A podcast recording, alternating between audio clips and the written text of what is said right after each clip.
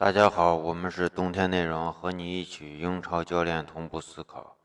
现在我要给大家分享的是切尔西主场零比一不敌莱斯特城，英超第十八轮这场比赛。这场比赛首先第一点是，就是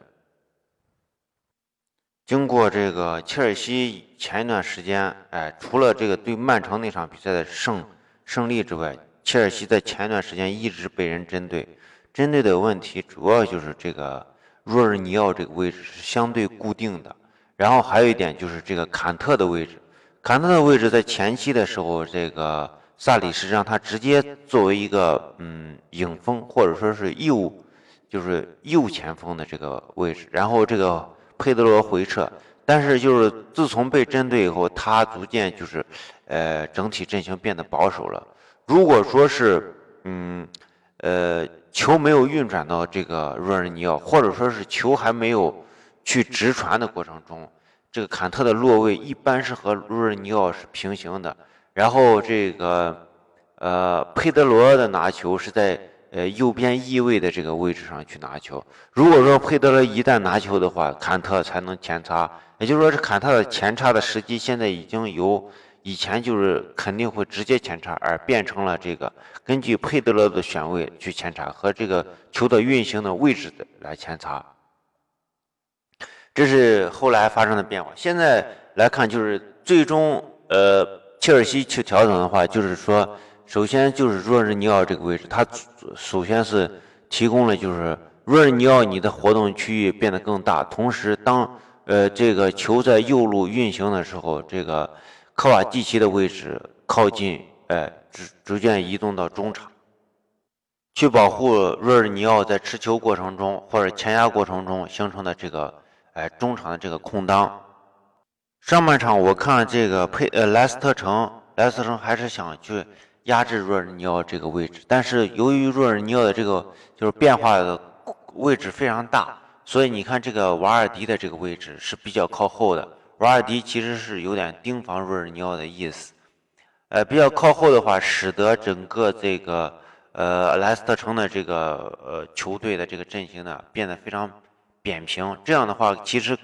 呃对对，你看上半场这个呃切尔西的这个组织，你不管他进球没有，或者说威胁有多大，但是他总体来说，他能够形成组织，而且能够形成对莱斯特城的这个压制，而且这种压制使得莱斯特城的反击其实。质量很低，嗯，所以这个也就是莱斯特城下半场调整的这个调整的这个需要调整的地方。然后，呃，上半场我认为，呃，虽然说莱就是这个切尔西他的这个嗯呃打的非常精良，或者说是进攻进攻还可以，但是总体来说，其实真正打到打到这个核心区域了，除了这个呃那个谁。那个吕迪格还是这个不是吕迪格，是这个摩根和这个马奎尔马奎尔那次失误，就是嗯这个呃谁这个佩德罗传给那个阿扎尔的那一次球，然后马奎尔的失误让马扎阿扎尔形成突破之外，其他的这个呃其实我觉得威胁并不是很大，就总体上嗯上半场呃切尔西确实控制了哎。控制了整整场，但是他真正到威胁区域形成打门的机会并不多，而且这个虽然说他把莱斯特城压得很就很扁，但是整体莱斯特城的这个球员守在门前，然后这个他们打门的这种机会并不多。下半场的话做出的调整，我觉得莱斯特城的调整是非常非常针对的，就说上上半场的时候我是。就盯防你的若日尼奥，但是若日尼奥的位置前移以后，使得我的自己的这个呃变得比较扁平，变得扁平以后，使得莱斯特城的反击也不够犀利，不够锐利，所以在下半场，就是说下半场的调整，第一点就是加强中场的逼抢，而且莱斯莱斯特城的位置更加靠前，所以大家可以看到下半场的时候。切尔西的控球其实是很难的，尤其在中场的控球是很难。他往往是啥？往往是抬不起头来。哎，上半场上半场切尔西的控球虽然说在哎核心区域打出了很多这个配合，但是大家注意看，其实让他去真正去撕破莱斯特城的防守，或者说是通过呃什么方法去呃打穿莱斯特城防守，其实并没有。呃，我觉得最有威胁的就是坎特的几次内部的这种空切，那个是威胁很大的。这个就是撕破对方防守、打破对方防守节奏的一个非常有效的武器。但是从他从整体来说，他这个空切是太少，而且我觉得萨里在这个排兵排兵上还是有一个问题，就是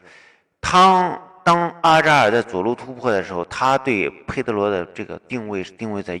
右边的翼位位置上。所以他的这个是想利用他来拉个空当，我觉得并不现实，应该用坎特去拉个空当。但是坎特如果去拉个空当的话，可能对这个中场这个保护不到位，所以这个是他的考虑。但是如果说让佩德罗去拉开空当的话，佩德罗其实浪费了一个打门的呃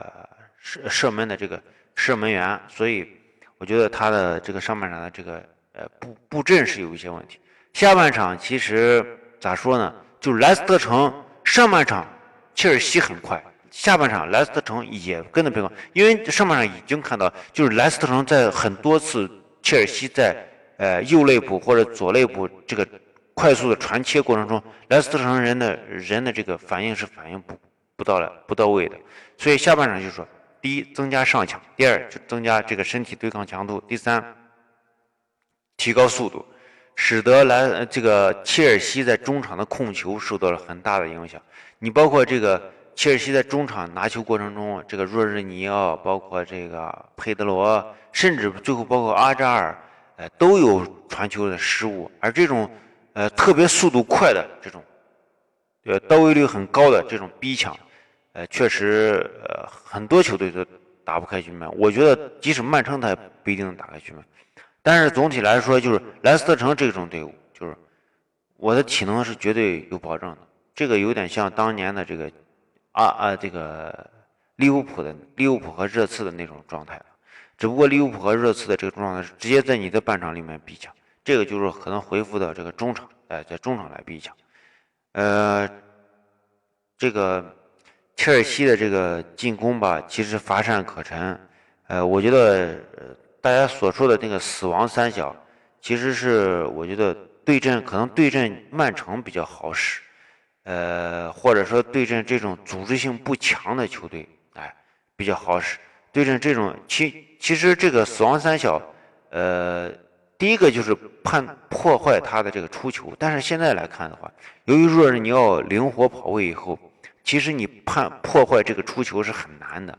那么破坏出球不行的话，就是要干扰他的中场组织。他中场组织这场比赛，莱斯特城就做的非常的非常的完美。呃，第三点的话，就是这莱斯特城上半场的这个表现。上半场的表现，我个人认为就是，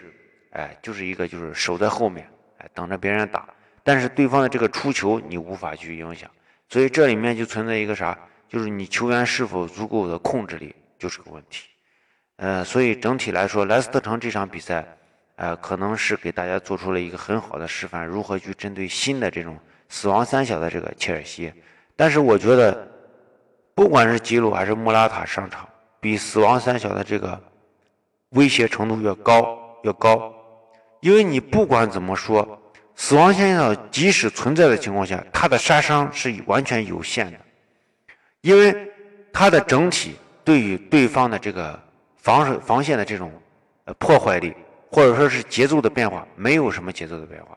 因为对方可以稳固的站在后面，因为你对他没有杀伤。你看吉鲁上场以后，虽然他传中的机会很少，但是有几次传中，吉鲁基本上在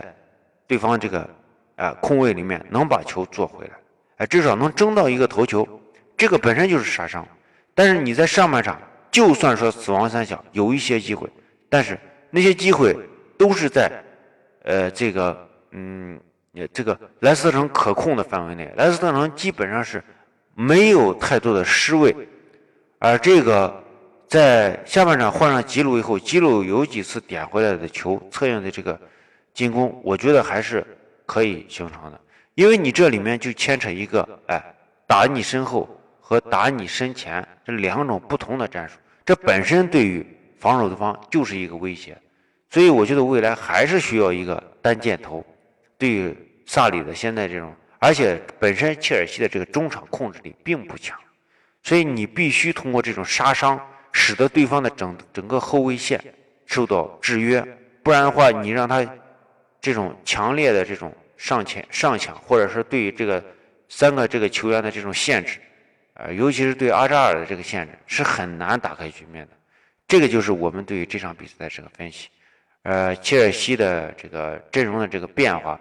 可能还是要根据不同的对手来变化。我觉得还是这个吉鲁或者莫拉塔还是应该上场，这样的话可能会对于球队的这个帮助会更好一些。当然，因为莫拉塔和吉鲁的上场，很有可能还出现另外一个问题，就是威廉肯定就上不了场。那么威廉上不了场，威廉是否还在切尔西待，就是个问题。呃，这个就是我们对于切尔西零比一输给莱斯特城这场比赛的这个分析。我们是冬天内容和你一起与英超教练同步思考。我们的微信是 winter 三一四一，欢迎加入我们的足球战术群。呃，加入足球战术群，在西安帕帕亚意大利西餐厅南门店吃饭半价，谢谢大家。